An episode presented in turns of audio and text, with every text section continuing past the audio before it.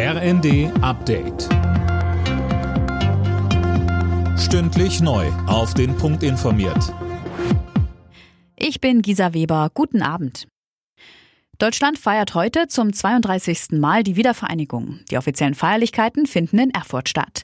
Thüringen hat aktuell den Vorsitz des Bundesrats und richtet die Veranstaltung deshalb aus.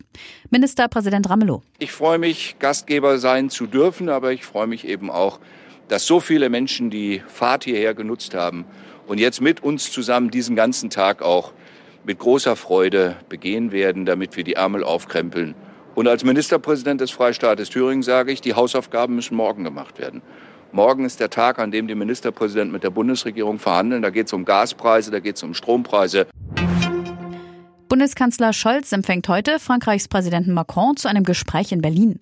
Bei einem gemeinsamen Abendessen im Kanzleramt soll es vor allem um die Auswirkungen des russischen Krieges gegen die Ukraine gehen. Grünes Licht für die deutschen Staatshilfen für fünf Kohlekraftwerke.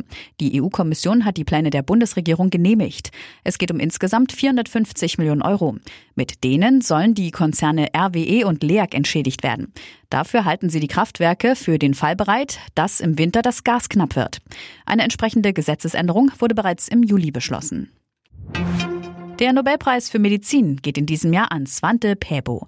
Der schwedische Forscher wird für seine Erkenntnisse zur menschlichen Evolution ausgezeichnet. Dirk Justus, aktuell arbeitet Pääbo in Deutschland. Ja, richtig. Der Forscher ist zurzeit am Max-Planck-Institut in Leipzig tätig. Er gilt als Begründer der sogenannten Paläogenetik. Dort werden zum Beispiel die genetischen Proben fossiler Überreste untersucht. Der 67-Jährige wird den Preis am 10. Dezember, dem Todestag des Wissenschaftlers Alfred Nobel in Stockholm, überreicht bekommen. In den nächsten Tagen wird dann bekannt gegeben, wer den Physik, Chemie, Literatur und Friedensnobelpreis bekommt. Alle Nachrichten auf rnd.de